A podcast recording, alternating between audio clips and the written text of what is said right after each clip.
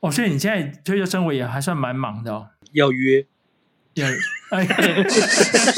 要排的，要排的，要照排的，要要排的，对了对了哎呀，我还以为你要说要有妹，对不对？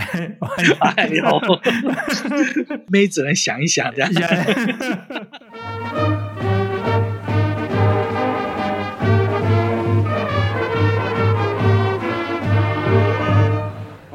好，欢迎又回到建中乐器队十一届的 Podcast。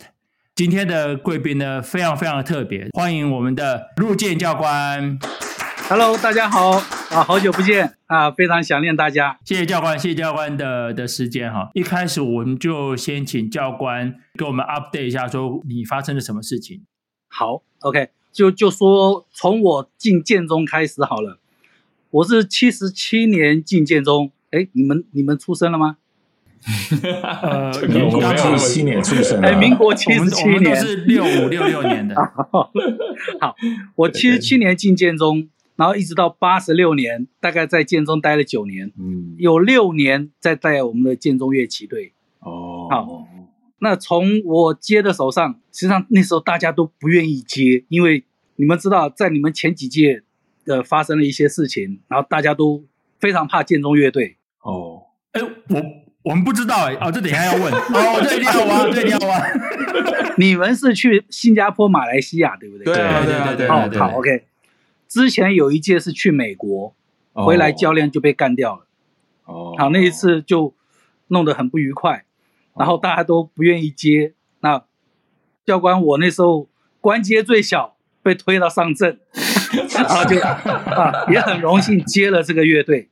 好了，接了乐队就重新。开始啊，那知道你们刚刚开始接，大概都知道乐器很破旧，好、嗯，然后很呃服装也是很老的，所以那时候就跟着教练就就把希望把建中的乐队啊，能够把它至少乐器先换一下嘛，好，然后之后再换其他东西。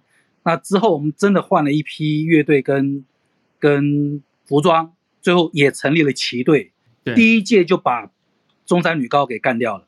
我们就把建中乐旗队这个第一名抓在手里了，嗯、所以从这个开始创建我们的建中乐旗队，才有现在辉煌的历史。那就一直走到八十六年，然后八十六年我就八月一号我就调离了建中，那时候是建中乐旗队第十五届选进来以后，暑假我就离开了，嗯，好就到教育局去了。待了一年，接着后面就到一个私立学校，叫协和工商。嗯啊，这是跟建中是天差地远啊！啊，那去了第一个月，就把建中所有记过的这个人数啊都记完了啊，所以就知道他们是多么凶狠。啊、不用这个方式是是是没办法处理的。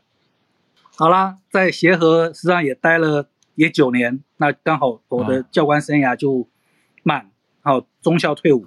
满了二十四年，这就是我，呃，教官生涯到民国九十七年八月一号就结束了。那结束之后，我并没有休息啊，我继续在学校担任行政老师，就担任到一百零二年。那我想中间大概还有一段，你们大概也知道，我开了一家啤酒屋酒店，阿爸，还有阿爸，不少乐队同学们都一起来欢乐过哈。吴志华也来，在十二月二十五号也来吹过那个。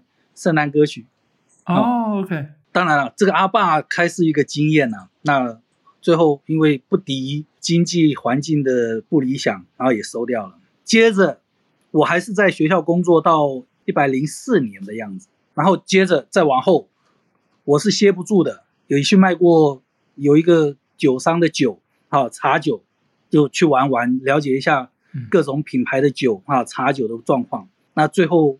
大概你们也知道，我到故宫去做语音导览的工作，啊，那是一家外商，也是打鸭子上架去，去等于是救火啊，那，也在那边干了也还不错，干了六年，做呃营运经理，那一直到最后，因为身体不好，然后就退休，真正退下来，一直到现在，血压高到一百八，哇，只要进办公室，心跳就是一百一，被操到快死掉了。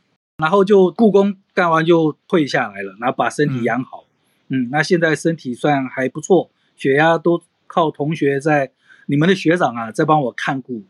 哦，所以现在身体都还不错。我我们可以先聊一下你的你的军军旅的生活，就军校的一些一些事情。就是你当初为什么会选择念军校，然后在军校在在进建中之前的一些日子是怎么样？好，可能你不知道，我是预备军官，我之前读文学校，读五专践行工专，然后考狱官。哦、那我们那那一届很很特别，狱官一般来讲义务役是两年嘛，对不对？嗯，你们大概也有当狱官。有那有，我们那时候有一个四年制狱官，用考选的，这个很很很特别的，我们是第一届，所以我那时候就参加四年制的狱官考选，因为他给我们的一个条件是说，哎，你们进来不会下野战部队哦，就保证不下野战，对，OK，不下野战部队就是到中央单位，嗯，国防部，嗯，好，新战总队、政战总队或者宪兵，国防部的宪兵。嗯。嗯，所以我觉得，哎，这是一条路，所以我就去考，嗯、而且那时候也有讲说，哎，这个呃服役期满，接近期满可以考教官，哦，所以哎，我觉得这是条路，嗯，所以我那时候也被骗了，他说，哎，以后当教官两份薪水哦，国防部一份，学校一份，哎，人家都这样讲，哎，不是这样子吗？当然不是啊，对，被骗了，那么爽的事情呢，对，对呀，结果一进来啊。没有，私立学校有，哦、我们公立学校没有，哦、很不幸，我就来到建中待九年了。教练，你那四四年在哪边啊？就是在还没有进当教官之前。哦，我在中立，那时候还很好笑嘞，一抽政战义总队。哦。哦，义工总队多爽啊！哦，对，错，不是政战第一总队，哦、那是要做。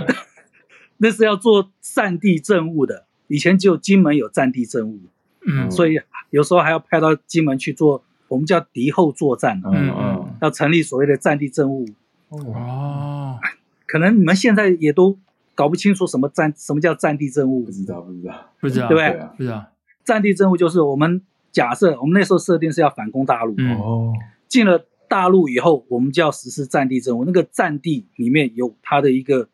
一个政治环境，好，所以我们是那一批人，这样子。本来还要练跳伞，我们打靶的枪都不是步枪，我们打靶的枪是那种九零手枪，嗯，所以有时候也是，你说当教官之前坎不坎坷，嗯、也好像有一点坎坷，不过还好啦，我在部队是历练人事官，哦，小少尉历练人事官，算是、嗯、也算蛮厉害的。嗯嗯。嗯嗯，其实我知道教官在讲什么。他本来是以为义工是那种闹军的，也哎是，对对对，还有妹妹的那一种，对对对对，结果都不是，就下部队下了四年，对，然后就就考教官，考教官，然后受训，七七年八月一号调建中。哦，OK，调建中是抽签还是分配还是？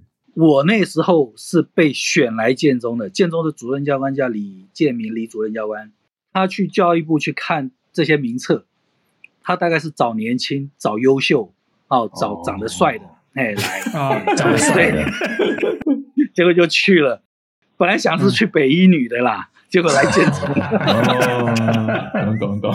所以你一路军旅生涯，其实心术都不是很正，但是都没有都没有得逞就对了。对，都没有得逞。好，所以我们这样很快的把你的那个过去二十一生讲完了，一生。他讲的一副好像没有东西的样子。好，我们今天就很谢谢教官，就这样，没有不是。OK，没有，我我可以稍微。问一下哈，你对我们十一届，因为你带了很多届了哈，那你对我们这届有什么特别的印象呢？嗯，好，你们的教练是廖崇吉廖老师嘛？对对对。然后兔拔的教练是那个段志伟段老师。哦，对对对对，对吧？许金敏兔拔的，你看，我说对，许金敏好像一副好像三十年没有机会没有想过这个名字。哦，对对对对对，我想起来，我想起来。欸、他好像还蛮有名的嘛，对不对？我记得他蛮有名的。现在在文化嘛，文化还在当当老师嘛，当不是？我记得他之前是有在什么五重奏，就是也是也是那种一线的在，在在表演那种。对，红馆五重奏好像跟那个叶素涵一起，嗯，就教出许一鸣这种不才的。呃，对，除了承认，我不知道该该怎么辩驳。还有呢？还有呢？呃，建中本来就有乐队，好、嗯，然后配合仪队，然后我们就看到中山女高不是呃中山乐旗队，那时候就在想，我们应该要走出校外，不能只有在在学校。那时候温桂林温组长，那也在也在跟我们一直在讨论说，乐队老是在学校表演，当然学生同学都可以感受到，应该要给你们更大的空间跟舞台，所以我们就。嗯呃，尽量在外面有活动，我们就尽量能够接，因为接会有几个好处。第一个，呃，我们会有一些赞助进来，然后可以补贴到我们的一些乐器啊、嗯、或者其他方面。那第二个，你们出去表演会有成就感。那第三个，因为要出去表演，所以你们也可以请公假，对不对？然后可以一直去练、嗯、去玩。哦，嗯、那当然，二年级参加乐队本来就是就是社团活动嘛，或者是校队，嗯、我们都认为是校队。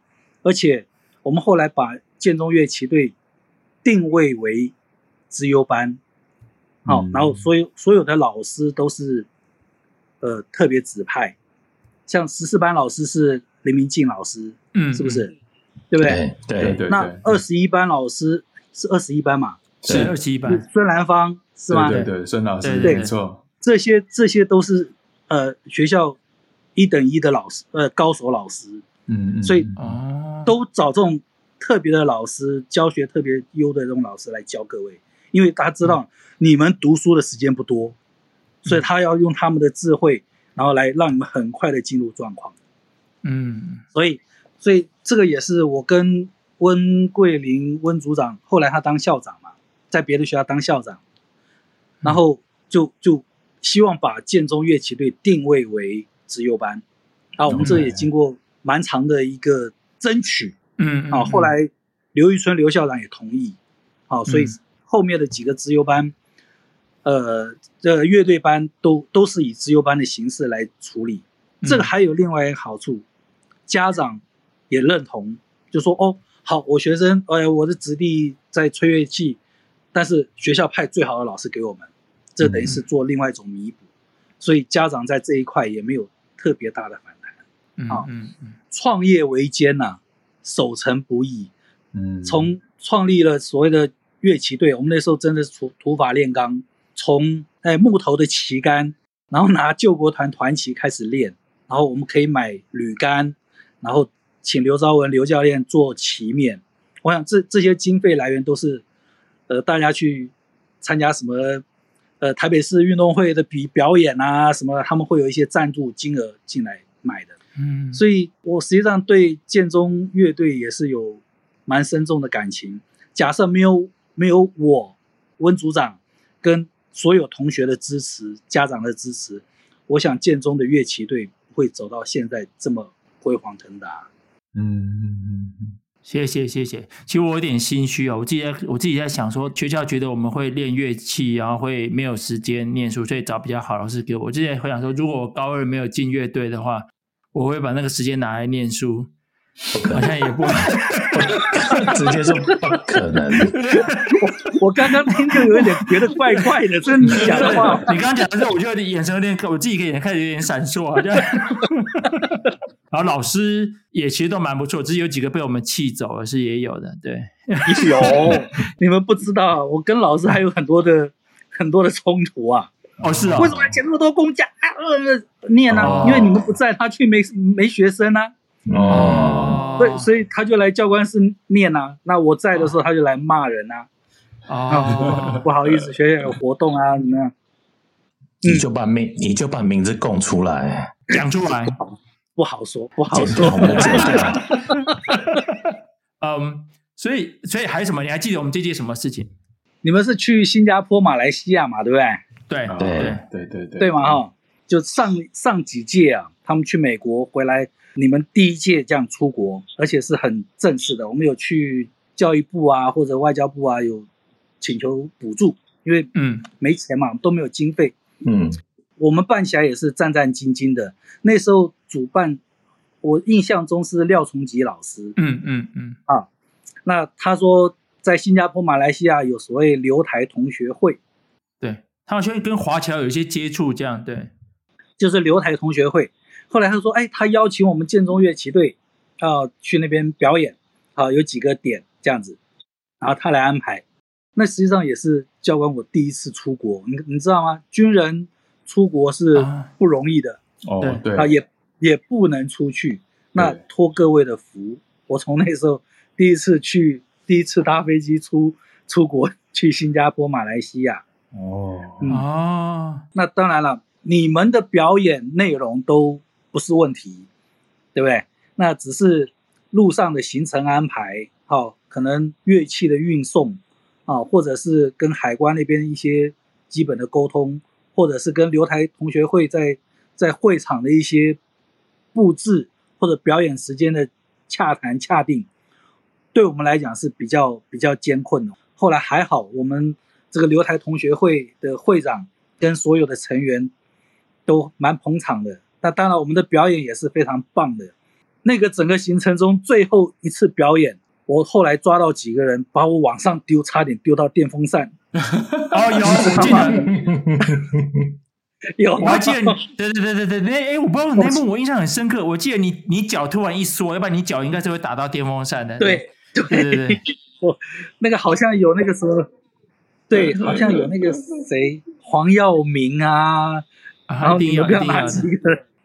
所以我想出国是一个很大的记忆。啊，也是在我这个所有教官生涯中，我第一次带整个队伍出国。对，嗯，我觉得那个那个蛮特别。你现在讲讲，因为我们也跟很多同学聊过出国的事情，但其实我们都呃忘掉了后面一些筹备。其实你看，你刚刚讲这些东西，你不是开玩笑，我们一百多个高中男生，对不对？而且我敢说，那个年代我们大概所有人都没有出过国，对不对？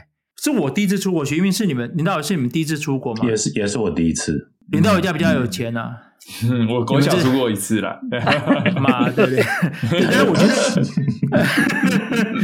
就这种残高不多，但是至少百分之九十的人是第一次出国吧，对不对？嗯，嗯那那这个经验其实是蛮开眼界的。你现在讲说，哇，看带了一百多个高中男生，对不对？荷尔蒙饱满的，对不对？然后，然后就是那种，而且我们每个晚上都出去，有没有？我记得我们是逛夜市，其实没有出事情，还蛮特别，还是那个年代民风比较淳朴一点。老实说，我们出出去喝酒，记得吗？去喝啤酒，吃鸡翅，对不对？对，吃鸡翅没错，喝啤酒。有有有有。那我相信教官那时候，也就是说，哎，这个任务一来，对不对？就是要做嘛。那你想的可能比较说的是说，怎么把它做好，而不是说为什么是我嘛，对不对？还是你有想过为什么是我？这是一个工作的态度。嗯，嗯，那这个工作态度一直到故宫啊，可能也是因为这种工作态度太努力了啊，造成我心理上的一些压力，所以血压就比较高。就不是你年轻的时候被我们害的是，是不是那种呃那种早年的宿疾发作？可能被你们练过还比较好一点，要是没你们磨练，搞不好老早就挂了。对，这很特别。就我敢说了，我敢说，呃，我认识了台湾的朋友哈，就是这么多年，还有哦，除了干掉教官，嗯、就当年他们的教官之外，应该应该是大概只有我们这样的经验的才会还跟朋友聊到教官嘛，对不对？对啊，对对，我觉得啊，就是有参加过乐队的，都会谈到教官。哦，你记得以前我们建中同学很讨厌经过那个教官室，有没有？对吧？就是要要穿过那边，就就是那个那个司令台后面那边有没有？因为我觉得乐队同学都比较不会，对，因为你在那边嘛，如入家门呐，蛮像家人的。嗯嗯嗯嗯，对啊，你看这个学务处里面有教官。然后有温组长在挺各位，对不对？嗯，那嗯嗯，我觉得温组长可能是比较幕后一点，因为你算是幕前的。我相信很多同学，呃，比对你，如果你刚刚没有讲那些东西的话，大家都会忘记温组长那时候的的的支持啊，对不对？对对，对甚至连我有很多东西你没有说，我也我也不大知道。我是针对乐队的管理，然后怎么样带出去，怎么样带回来。温组长是。就像你讲的，他在幕后可能是做教育部的协调，或者他到那时候跟洪东贵啊他们去立法院啊去要些经费或者是救国团要进，这都是由他那边出面，所以我们才会有一点点经费这样进来。对，教官，我想问一下，就是说乐队变成乐队班，因为你你你，如果你知道的话，其实这些年其实建中也不是的。教官，就你知道是什么时候乐队变成乐队班？然后我也可以讲说，我私下知道一些建中的同学或者是学弟，他们都对乐队班很不爽啊。嗯，凭什么？对啊，那 你是谁啊？然后，然后他们最常骂的就是校长，这都那个刘玉春啊，啊，就是这偏心啊，弄什么乐队班？凭什么乐队？所以，所以我我我蛮想知道说，什么时候开始有乐队班的这样子？是一开始建立就有吗？然后后来，因为刚刚你有分享嘛，就是呃，你跟文文主任、教官跟文主任花很多心思，让他变成一个自由班的概念。那那校长来 support，我我也觉得说应该也是这样子，所以让我们就是，其实我们有讲哦，如果你有听我们 podcast，就我们是一群很特别的存在。不过我蛮想知道这个，就你知道他一开始的起源大概是什么？然后你会不会有面对其他人，真的其他的老师或其他的甚至是部门或什么，就是讲说啊，你们乐队班为什么凭什么你们这样子弄？反对的人当然很多哦，那那包含老师跟学生，可是我们就讲啊，就像乐队甄选，第一次段考各班前十五名，对，基本标准都在那边，你没有到十五名内，你是没有办法来参加甄选的，对，而且参加甄选还会被筛掉，因为你打拍子没有节拍，或者音感不够，或者还有其他的的长相不好等等，好。啊，不，不能说的，仪态欠佳。啊，仪态欠佳，哎，对，然后可能都被筛掉了。对，那剩下的都是精英，这个是在功课标准上，我们做了一个初步的筛选。然后第二个就是因为你们练习多，可能都要出公差，好，然后晚上要练习，呃，有些放弃了补习，对不对？有些，所以我们用很多的方式。理由去跟校长报告，跟教务处报告，就是说他们为学校付出这么多，我们也经过了甄选，啊，应该是要比照资优班。实际上，资优班除了乐队班之外，你知道还有一个真正的资优班。有有有有，什么叫真正的资优班？你这样很伤人呢。我们是假假的，我们是假的，人家真的很资优，好不好？那个资优班，我们是知识优良，仪态、长相、颜值，对不？对。他们是从国中考试，你们是在我们校内，然后甄选出来的，然后我们争取成为资优班。嗯，那实际上我们后来又比较，差别没有很大，应该是从第十届开始，就用这个方式去说服了教务主任，然后校长也同意，他觉得应该，所以这个资优班的成立就一直到我离开建中第十五届，好像都还是这样子。嗯。当然了，我觉得那种乐队班对你们对你也比较方便了。与其被十几个老师干掉，你就集中在一班，被一个一班老师干掉而已。没错。哎，我们那个时候说真的，我自己倒没有感觉到乐队班是自由班，因为你跟我比较熟的关系啊，所以你就不会觉得旁边有自由生的感觉。哎，其实你记不记得李明俊老师那时候不知道怎么去弄到的？那时候你还有统计的，就是模拟考每次的排名，我都记得。建中资优班一定是第一名，就以平班平均，再来就是北一女的温良两个资优班，嗯、再来就延平的直升班，嗯，再来就是二十一班，再来就十四班，真的，嗯、我完全记得。真的，真的，我也记得，我也记得，真的，这我我印象完全确定，没错。哇哦，那我我们要问一下哈，工作上先从那个建中离开之后，你到协和，对不对？对。然后协和完了之后，你到等于到呃，后来你在学校还是当。行政老师，然后后来再到你你你到私人部门工作的机会，有没有什么可以呃聊一下你工作的的一些事情？好，教官生活实际上就是很就是教官生活。退伍以后哈，我留在学校到就协和跟佑德现在是同一个学校，那实际上以前是分开的，协和是职业学校，佑德是普通高中。我那时候到到佑德高中去学务处。当训育组的老师，主要负责是家长会跟辅导室。私立学校辅导室最重要一个工作是什么？招生，就到国中去。哎呀，我们学校不错啊，去发纪念品啊，然后跟他们介绍我们学校的师资啊等等。好，然后他们也都知道我是教官退，那教官退他都觉得嗯很有能力，所以我一个人也是做三份工作，学务处的工作，然后家长会，然后还要去做招生的工作。然后后来做了两年，教务处出缺，然后又把我调到教务处去，呃，我还可以做教务的东西，也是一样，好多工作都丢我身上，照做嘛，对，不会就学，我觉得这个都是做中学。你本来以为你去是领两份薪水，觉得人家给你四份工作，就对，还只有领一份薪水 哦，哦，是啊，所以这是在学校学校生活嘛，学校大概到一。一百零二年，一百零三年，嗯，我我还去卖过卖过，我刚刚讲我卖过茶酒，就是用茶去酿的白酒，嗯，那各种、嗯、各种茶，譬如乌龙茶，然后有东方美人茶，然后什么高山茶，这些它酿出来的酒就有那个茶的茶香，嗯嗯，然后这些酿酒的人都是从台酒酿酒厂的老师傅退的，厂长退的，嗯，嗯，所以他们酿酒功夫很行。那我们也在那边上班哈，一上班没多久，九点钟，来来来来来，干嘛啊？来喝酒，一早喝酒哦，喝高粱酒。他说：“哎，这是我调了几趴几趴的高粱酒，哎，你们试试看。哎，不能随便喝啊，喝你要讲出一个道理。嗯，嗯这个入口，呃，怎么清甜，然后回甘。”啊，舌根怎么样？你要说出一一番道理。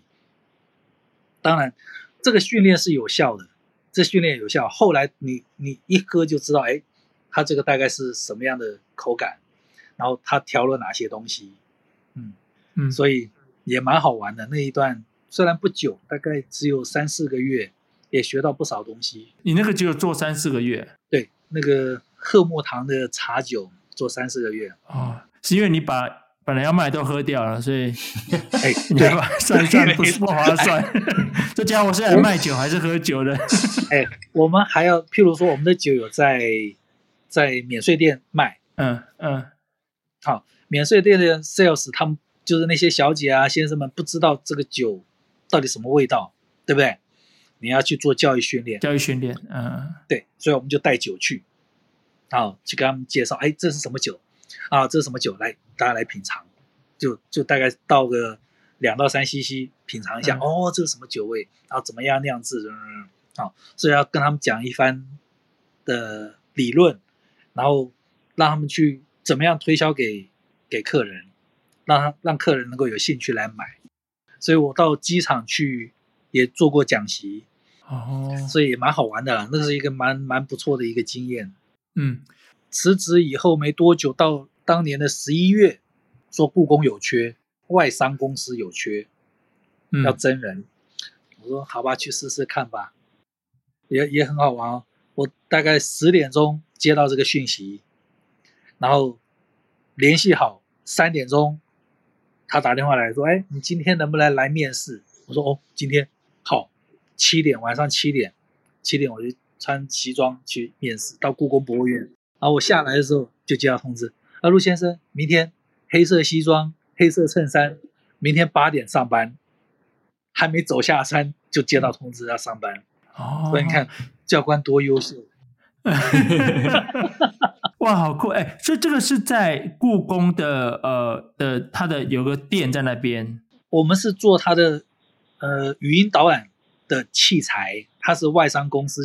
它是外商公司，英商，那它就是提供游客语音导览 （audio guide） 那个东西。哦，OK OK，进去也是一个很大的挑战，因为一个英文，你知道教官英文不好，可是你要去练习看，然后有时候报表都是英文，嗯、那那时候翻译也没这么好，Google 翻译也没这么好。嗯嗯，然后 Excel 的报表，他要算算算算营收，每天的营收。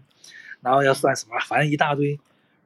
我整整十天到十五天没有休假，哇！然后就就把那个报表，因为每日营收除了除了报表之外，还有现金，现金要跟营收要对得起来。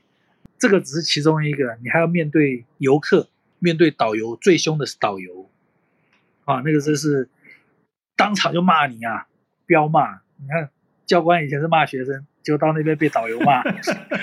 当然我们也不是随便的，因为我们当然是按照规定来。嗯嗯嗯。所以在那边后来也历练的还不错，后来干到资深经理，就被、嗯、就身体搞坏了。哦，哇，哎，我忘记你那个做多久？大概做你就做了六年，做六年，六六年。哇、嗯、，OK。所以就是故宫的那个 Audio Guide 那一块，其实是外包给人家的。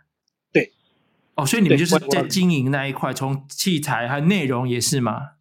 是要制作器材内容，对，器材内容跟跟这个计划、现场的营运，嗯嗯，所以有这三块。那我那时候是做营运经理。嗯嗯嗯，你晓得一年的营收多少？一亿两千万。嗯，就 Audio Guide，对，哇，一年营收，因为那时候入客很多。哦，入客，对对对对对对对对。OK OK，然后接着就是疫情开始，就是二疫情的那时候是二月吧，二月开始，一月底，一月底就一月底。对，我是十二月十二月三十一号离职。那我们那个那个老板就是要被 fire 掉那个，大概一月十五号离职。接着一月底疫情就大爆发，然后就不是就国境就封了吗？对对对对，然后所以陆客没有了，然后整个就业绩就下来。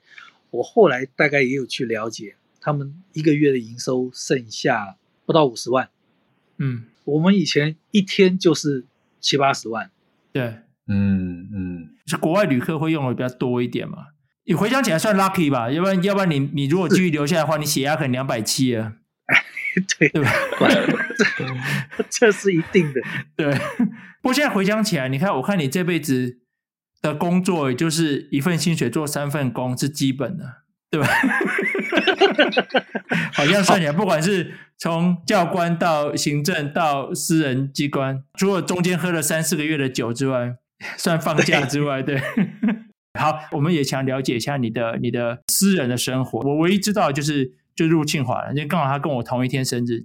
呃，我女儿儿子现在都结婚了嘛，那我也做了外公，嗯、然后也做了爷爷。嗯，那我们今天都还有碰面，那就说我们我们几个小孩这样子，算是家庭生活还算算蛮和谐的，跟年轻时候是不一样。年轻你知道，他还是会会有一些反抗，尤其读读国中、高中的时候，可是。人长大以后就就还是会变，尤其当了妈妈或当了爸爸，就会知道，哎，爸爸以前为什么会这样子啊啊，很辛苦的啊，然后为什么以前会讲那么严厉的话？哦，原来是在教育小孩子。陆庆华小孩也四岁了，蛮可爱的啦。那实际上我们看小孩子都是觉得就是下下一辈了，啊，嗯嗯、那当然他们说，哎，爸爸你要不要带啊？像我儿子会问，哎，你要不要带孙子啊？不带。没能力带，没办法。说得好，我对啊，带。你们有谁把小朋友的都都给爸爸妈妈带？没有，哎，我没有。庆华现在在目前在桃园嘛，桃园工作，做那个呃汽车检验厂的检验员。嗯，因为他公公是检验厂的老板，所以要去、哦、要去那边上班。要要有考到执照，譬如检验员执照，嗯嗯、啊，要有汽修汽车修护的执照。我先问你们现在有什么驾照？就就是小小客车，他有大客车驾照。哦哦，就是可以开公车。就是说开检验厂，他一定要具备这些证照，嗯嗯，他才可以在那边工作。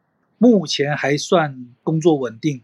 那我儿子陆庆红现在在新竹科学园区。附近开餐厅，类型跟以前阿爸很类似，餐酒馆。对，餐酒馆。那我媳妇是现在等于是身兼二职，白天在联发科上班，哦、然后下班以后要回餐厅帮忙。然后他是有证照的调酒师，哦，所以所以调酒调的不错，最近生意还还蛮红的。嗯嗯嗯。那我只要顾好我自己生活，顾好师母的身体。因为师母还在上班嘛，哦，他他还在还在上班，他还在，我没记错，算是教育局吗？还是那那时候我记得是已经从教育局转出来，现在在在在地震局里底下的一个土地开发总队。OK OK，就台北市的，也是台北市的。台北市，那我就个人就反正退休了嘛，没事，就培养一些自己的兴趣嘛。嗯啊嗯嗯，喝酒、泡茶，喝酒不用培养吧？哎，对，要培养酒量啊！啊别别别，血压那么高，你不要做这种事。哎，你有骑重机 对不对？对呀、我是在你的那个脸书的那个照片上有看过重机的照片，你可以聊聊这一段吗？重机啊，重机实际上我在我还是军人的时候就考了，民国九十五年就考到照了。那考照以后要找重机，实际上是一门学问。一百零三年买的，实际上骑也骑的不多啦。我最远顶多骑到上八零，就是北移呃北横的上八零、嗯，然后来回四个小时这样。嗯，还蛮好玩的啦。嗯、我觉得重机它是加速很快，嗯，然后可以走快速道路，嗯，我是把它当做是一个基本的交通工具，就这样。哦、你你叫我飙到一百二、一百三，我没那个心脏。但你有骑山路吗？怎么压？我看你那个照片有点那种在有啊有啊，但但不能，我不会像他们压的这么低。嗯，但是基本的这个、嗯、这个压车就小幅度压车要有，你才好过弯。嗯嗯嗯，这个要练，你长期就会了。我就讲，真正退休以后，他安排自己生活，不是天天在家睡觉，嗯、对不对？嗯嗯。偶尔骑骑重机，自学烘焙，做蛋糕，做面包。然后，呃，我我还去某个社区去当烘焙老师，教他们做面包。有，我那天有吃到啊，那个 cheese cake。哦，做吃 cheese cake 啊，对对对对，对，还行吧？哎，好吃好吃好吃。那是兴趣，那是兴趣，兴趣。而且我、嗯、我觉得啦，自己做安全卫生，嗯，我不添加其他什么有的没有的防腐剂啊或什么。然后拍照拍鸟，那拍鸟是一个很好的运动，动眼。然后动身体，扛相机，大概含脚架十来公斤去运动爬山。哦，你都你去哪里拍啊？只要听到有鸟都可以拍。譬如我有曾经两点钟开车到溪头，啊，六点钟到溪头，然后开始拍，拍到四点五点下午啊，四点五点，然后从溪头回来。那或者太平山也是一样，早早出发，然后拍完就回来。很好玩，嗯，我觉得以前没有接触拍鸟，都觉得鸟是棕色的，像麻雀一样，都是麻雀。可是当你拍了以后，就知道哇，鸟实在太多种颜色，太美丽了。嗯，你是自己去吗？还是你们有一群什么社团啊，还是怎么样？呃，有鸟群，就我们会有一个鸟群，它会放鸟讯，然后会给你一个，啊，也给你一个地图，那个鸟点，那你就。就 Google Map Google Map 嘛，然后导航到那个地方，然后你就会看到有人有脚架在那边，就有就有鸟，就跟着哎哎前辈在哪边啊？前辈哎在那边那边那边就就跟你讲，哦、或者你要等.鸟会飞啊，嗯哎、嗯嗯，然后你就要去追，所以可以动到眼睛，然后动到身体，动到脚，然后还要动你的耐心，可能有等一天、嗯、鸟都不来啊，是哦。哦，所以你现在退休生活也还算蛮忙的哦。要约，要哎，要排的，要排的，要照排的，要排的，对了，对了，对啊，对。我还以为你要说要有妹，对不对？哎呦，这样妹妹妹只能想一想这样。其实，因为我们这一届到现在大概四十六、四十七岁，大家开始想象退休老一点的时候该该。做什么事情？但但当然，我们这个年纪大部分都还没有没有答案呢。我觉得年龄这个数字不能代表什么，真正是在看你自己的身心状态。嗯嗯嗯。我实际上我也觉得我很庆幸，我当教官都是跟年轻人在一起。嗯嗯。好，那你真正在部队操的比我还苍老，啊，头发可能也掉光了。嗯啊嗯。所以我所，所以我还是蛮庆幸能够在学校跟你们一起相处。然后保持着赤子之心，也是跟着你们在学习嘛。嗯嗯。然后我我到现在觉得我的心态还是年轻的，嗯，虽然身体有点老态，我看到很多东西我还是会去学，对不对？看着 YouTube 去学做蛋糕，做我去挑战各种的烘焙，你随时去尝鲜尝新，你就不会觉得哦，我都在那边不动了。嗯嗯。或者拍鸟，我听到哎，今天有什么地方有什么鸟，我可能没听过，我 Google 一下看看这个鸟长什么样，一看哎，很漂亮，马上就开车就走。嗯，就这样。嗯。嗯我觉得同学们啊，应该现在都还在一个事业的高端，哦，要下来，我觉得不会这么容易。可是兴趣要开始培养了，嗯，而且可能你们小孩大概也在一个需要教育的年纪，这个年纪的小孩很需要沟通的，大家都需要有点耐心。嗯，哎，我们都不知道，教官你是几年次的？一九六四。一九六四五十三年，对，所以我们这届是六十五年，但我们十二岁，对呀、啊，对，当初你看大你们十二岁，现在也只不过大你们十二岁，对，当初我们觉得我们是学生，你是大人了，啊，对，你要想到我进刚进建中那一批学生跟我差七岁，对对对，现在看的都跟我差不多。哎，教官，我想到那个，所以像像我我儿子跟大伟的儿子。他们现在的年纪其实就是我们当年在建中乐器队的年纪。嗯，对啊。那我不知道你你跟这么多年轻人相处的话，你有没有什么建议可以给给我们这些现在正在为小孩教育烦恼的父母？我觉得教育环境是一个一个变数。譬如你们不在国内，嗯，对不对？小孩子都都在国外，那国外的教育体系跟台湾的教育体系又不一样，教育方式可能也也不尽相同。你们能做的，我我觉得要关心呐、啊，多看小孩子的的一些举动，他们很多很多不开心或者很多事情都会在不经意之中在家里表现出来，或者不经意的一句话展现出来，你必须要有那个敏感度去去关注他，要不然他会觉得我的爸都不关心我，你可能就错过了某些时机。嗯，学习方面当然是小孩自己的事。可是我觉得家庭教育是很很重要的。我们经常讲嘛，小孩子学校教育只有八小时，可是家庭教育可能有八到十六个小时，包含睡觉。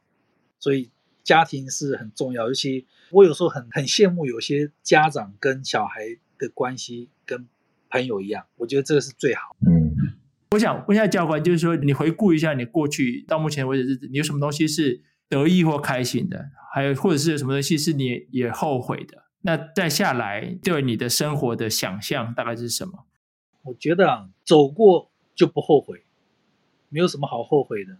就算有再什么不如意，我能到到现在都只能说，哎，都是满意的。嗯，那至于你说往后要怎么走，我只希望以后不只是我啦，我希望大家都是把身体顾好，嗯，跟大家一起勉励啦。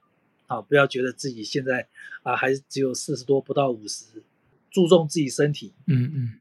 今天时间差不多了我们谢谢谢谢教官。好。谢谢谢谢谢谢谢谢谢谢各位同学谢谢哦。